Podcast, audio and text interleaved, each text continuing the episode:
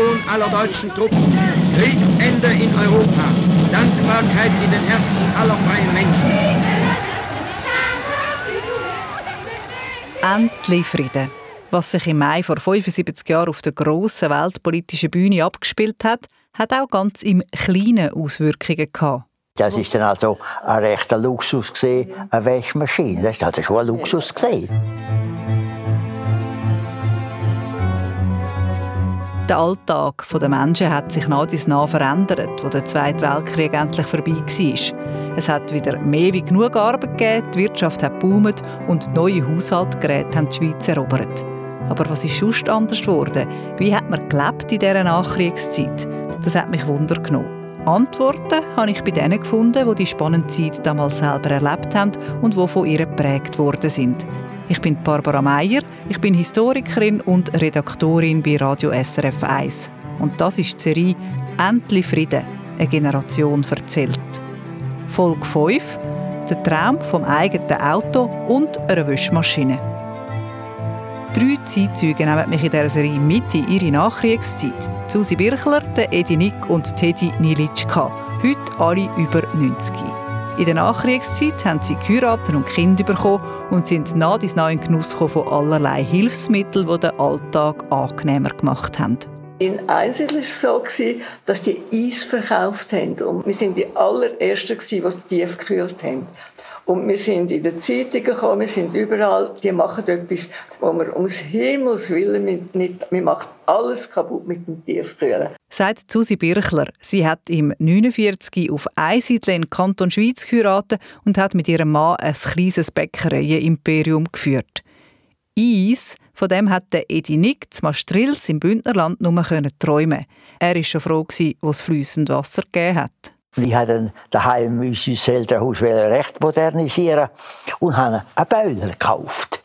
Ja, das war ein Rechtsgespräch im Dorf. Jetzt stell dir vor, jetzt haben die jetzt nicht auf dem Bord, haben so gerne noch warmes Wasser, hat man den Boiler gehabt. Das, das, das, das war eine unwahrscheinliche Errungenschaft. Gewesen. Warm Wasser im Haus und irgendwann auch ein Auto vor dem Haus parkiert. Das sind grosse Schritte damals. Ein Auto hat auch der Mann von der Hedi Nilitschka Mitte 50er Jahre. Ich habe aber erst gelernt Autofahren im 64, ja. 65 Jahren. Ich kann nie, kann nie lernen. Hat so einen Spruch gegeben, Frau am Steuer ungeheuer. es ist eine heitere Runde, die ich hier zusammentrommelt habe im Radiostudio. An einem runden Tisch diskutieren wir über die Zeit nach dem Zweiten Weltkrieg. Eine Zeit, wo sich vieles rasant verändert hat, eben auch im Haushalt. Aber noch lange nicht von allem, was es so gegeben hat, haben unsere drei auch schon profitieren können. Das wird klar, als ich Ihnen einen Werbefilm für eine Wäschmaschine zeige, von der Escher Weiss AG von Anfangs 50er Jahren. Ich wünschte, es wäre nur mehr Waschstab ohne. Genau. genau so. Ohne dich, ohne dich, ohne dich wird die Wäsche viel schneller, sehr viel sauberer, frischer und heller. Ja, aber aber noch lange nicht Wie Smirella, wie Smirella, wie Smirella. Ja, ja, das ist du legst da die Wäsche ganz einfach hinein bei dir. Stellst den Schalter dann ein, lässt Mirella allein bei dir. Wie Smirella wäscht schnell und wäscht Blüten rein für dich. Und der Waschtag wird stets ein Freudentag sein für dich. Wie Smirella wäscht rein und wäscht schnell und allein. Ja, Wie Smirella ja, ja. wäscht ganz ohne es hat plötzlich so etwas gegeben wie Wäschmaschine. Hat es das für Sie in den 1950 auch schon gegeben? Oder ist das noch eine Illusion? Also, bei uns war das so, dass jeden Montag am Morgen um 6 Uhr ist Rösi von Trachslau gekommen, waschen. Wir hatten eine Wäschküche, das war die Wäschhütte. Die hatte so bei einem, das war so eine Zinne, die wir oben hatten. Und dort oben war die Wäschhütte. Und dann hat man am Abend vorher hat man alles eingeweicht. Und dann hat sie die Linde, das ist, wie man vorhin gesehen das war ein Wäschbrett, dort hat sie alle Tücher und dort Steinfeldseife gegeben, dann hat sie das eingeseift und hat das hier gerubbelt und hat das nachher in einen Hafen hinein aber das ist nur ein so eine Trommel, die ja. es sich so auf und ab bewegt hat. Das ist geschwenkt. Ja, ja. Genau, Nicht einmal geschleudert. Genau, genau. Und Nein. haben wir eine grosse Zinne gehabt. Und dort draussen hat nachher meistens ähm, meine, die, die ich im Haus, ich habe ja ein Mädchen, also eine Hausangestellte gehabt. Und ich hatte eine, später eine Kinderschwester gehabt. Und die haben auf der Zinne die Windeln und die Lindtücher und das alles aufgehängt. Und ähm, ja, das, das ist der Wäschtag gewesen. Frau Nilitschka, Ihre erste Waschmaschine war damals auch noch nicht, gewesen, 1950. Nein. Ich, das war dann eine Genossenschaftswohnung gewesen, und da hat man nur alle sechs Wochen dürfen in die Waschküche. Ja. Und das hat einen Kupferkessel gehabt Ja. und eine Kupferwäschschwinge. Ja. Und die hat man müssen putzen mit Petrol. Das hat immer müssen alles. Ja, ja. Und dann hat man müssen, alle sechs Wochen ist der Hausabwart gekommen. Der ist gegangen die Wäschküche anschauen, ob alle Geräte sauber geputzt sind. Er hat den Schlüssel genommen und hat am nächsten Haushalt weitergegeben. Und nur, ich habe einmal auf der Winde oben, habe ich dreckige Wäsche, also ich konnte nicht können, sechs Wochen alles, habe ich müssen Zeile voll, da haben wir auch müssen einweichen und haben Soda drin, drin da, Genau. damit schon der grösste Dreck weg ist. Dann hat man die Linte, dann hat man zuerst das Weisse gewaschen und dann das Farbige. Und dann hat man da, ja, das hat etwa zwei Tage gebraucht. Ja. Und Herr bis, wir, Nick, bis wir alles Ja. wieder gerettet hatten. Herr Nick, bei Ihnen ist meine Prognose 1950 Ja. ist Waschmaschine sowieso kein Thema gewesen. Sie haben ja noch daheim gewohnt. Ja, ja, ja. Sie haben mir erzählt, Sie haben dort noch nicht einmal einen Anschluss an die Wasserversorgung gehabt Nein, in nein, Ihrem Dorf. nein, nein, also man stellt, man stellt sich also dort, wo noch nicht mit der Wasserversorgung also, äh, gesehen. Da hat man so bei bestimmten Orten hat es so Dorfbrunnen gehabt, oder? Und wir haben auch müssen so über, ja, über vier, fünf Minuten laufen zu dem Brunnen. Und hat dann dort, hat man einen Kessel gehabt, da hat man die Einlaufroute, hat man das Wasser heimgetragen und hat dann ein, ein, ein, ein, ein, ein Ding, ein Bänkchen gehabt, wo man die Kessel draufstellt mit einem Deckel. Und so hat man dann das genommen. Und dann ist dann im 1953 haben wir einen Schreinermeister Scherer gehabt, der hat sich der Sache angeschaut. Immer still hat man Quellen gefunden, die sehr, sehr gut sind. Und dann ist 1953 ist dann die Wasserversorgung von, von Maastricht ist dann gemacht worden. Und da hat man dann, das war so, dass dann können, aber damit auch Geld kann, um das Zeug zu bauen, oder? Hat man dann pauschal können, äh, wahrnehmen. Und dann, und dann hat man dann eben die Wasserversorgung bekommen. Und ich habe dann daheim unser Elternhaus recht modernisieren und habe einen Bäuler gekauft.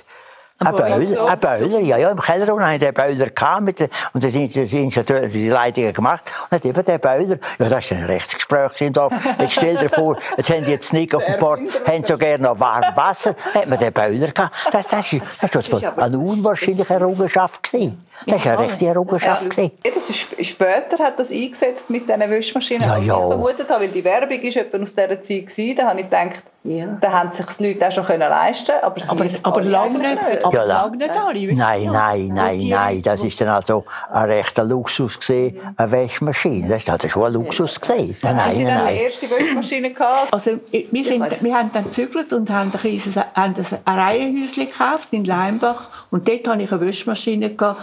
Das ist 1959. Also spä viel ja, später. Viel, viel, viel, Der Kühlschrank, da hat es auch eine Werbung gehabt, die ich hätte können wo, auswählen wo wir geheiratet haben, habe ich noch keinen gehabt. Hat man jeden Tag müssen posten. Und in Einsel war es so, gewesen, dass die Eis verkauft haben. Und wir das Ich sehr sag, viel ich mag mich noch die Und wir Eis. sind damals, Tulipan, wir sind die allerersten gewesen, die tief gekühlt haben. Und wir sind in den Zeitungen gekommen, wir sind überall, die machen etwas, wo wir ums Himmels Willen mit, nicht, wir machen alles kaputt mit dem Tiefkühlen. Das ist ein grosses Thema. Ja, ja. Und Ja, als Sie das Haus gezogen sind oder in die Wohnung mit Ihrer Frau, wohl- wohl. hat es einen Kühlschrank Ja, da hat, hat, hat, hat, ist dort mal Grossmutter, die kleinen Sibirkühlschränkchen, das ist natürlich etwas gewesen, die Wohnung, die Wohnung mit einem Kühlschrank. Das ist ja das schon, ah, ich, ich kann mich gut, ich kann mich gut erinnern, wo meine Mama gesagt hat, um Gottes Willen, was denkst du, also eine teure Wohnung zu nehmen, die hat mal im Monat 150 Franken gekostet. Das ist dort an 55 Jahren furchtbar Geld gewesen. Sie haben aber also eigentlich wenn ich jetzt versuche zu vergleichen, ja. hat sich eigentlich vom Haushaltskomfort gar noch nicht so viel verbessert 1950. Nein, nein. Nein, nein, nein, nein. Also es ist ja eigentlich noch alle also Aufgaben, die Sie hatten im Haushalt, sind die gleichen gewesen, wie Ihre Mutter ja, ja, früher ja, ja, ja, ja, ja. Also, also, mein Mann ist immer heim um 12 Uhr und um Punkt 12 Uhr hat ein Essen auf dem Tisch da. Ja. Ein, ein ganzes Mittagessen jeden Tag. Ja, und da, da sind sie beschäftigt. Ja, ja. Und ja. aus Putzen. Also Putzen. meine Mutter hat also am Freitag hat sie die Stege runtergespült. Ja, ja. Und die ganze. Also, ja, und gewichst, ja, ja. Putztag Und äh, gewaschen hat man am Montag, oder? Ja. ja. Und das Abwaschen war doch eine grosse Arbeit. Ja, ja. Sie haben gekocht. Dann ja. haben wir zum Mittag gegessen, haben wir abgewaschen. Ja. Das Sie hat sicher eine Sache von zwei bis drei Stunden ja, also das habe ich jetzt nie müssen. Das ist, ich habe höchstens am Morgen, wenn mich, also ich habe das riesige Glück gehabt, dass ich eine wunderbare Hausangestellte hatte. Hausangestellte. Susi Birchler war in einer völlig anderen Situation wie Teddy Nilitschka und Edi Nick.